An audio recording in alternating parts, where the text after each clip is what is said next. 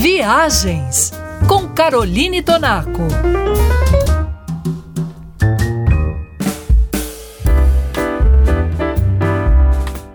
Fazer uma viagem pela região dos Lagos Andinos começa por Santiago do Chile, o portão de entrada do país. E é sempre bom lembrar que desde novembro do ano passado, nós mineiros contamos com voo direto para a cidade, saindo do Aeroporto Internacional de Belo Horizonte. Chegando a Santiago, você tem a opção de passar alguns dias na capital chilena ou seguir numa conexão com destino a Puerto Monte, que fica na metade sul do país.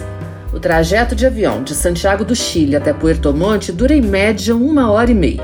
Com aproximadamente 270 mil habitantes, Puerto Monte está bem próxima e com vista para os vulcões Osorno e Calbuco, e também para os lagos Todos los Santos e Llanquihue. A sua paisagem é complementada pelos bosques de alerces, reconhecidos pela Unesco como Patrimônio Mundial da Humanidade. E uma curiosidade: Alerce, que dá nome aos bosques, é o nome de uma árvore pertencente à família dos pinheiros, mas que é nativa das montanhas do Chile. Ela pode alcançar 60 metros de altura e viver cerca de mil anos. Além de próximo aos vulcões e bosques, Puerto Monte está ao lado do Parque Nacional Vicente Pérez Rosales, região que traduz uma parte da beleza desta paisagem típica da região dos lagos que fica completa com os lagos cor de esmeralda.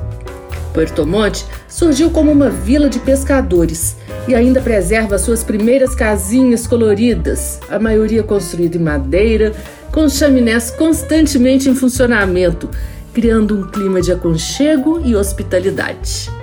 A nossa viagem por Puerto Monte continua no próximo programa.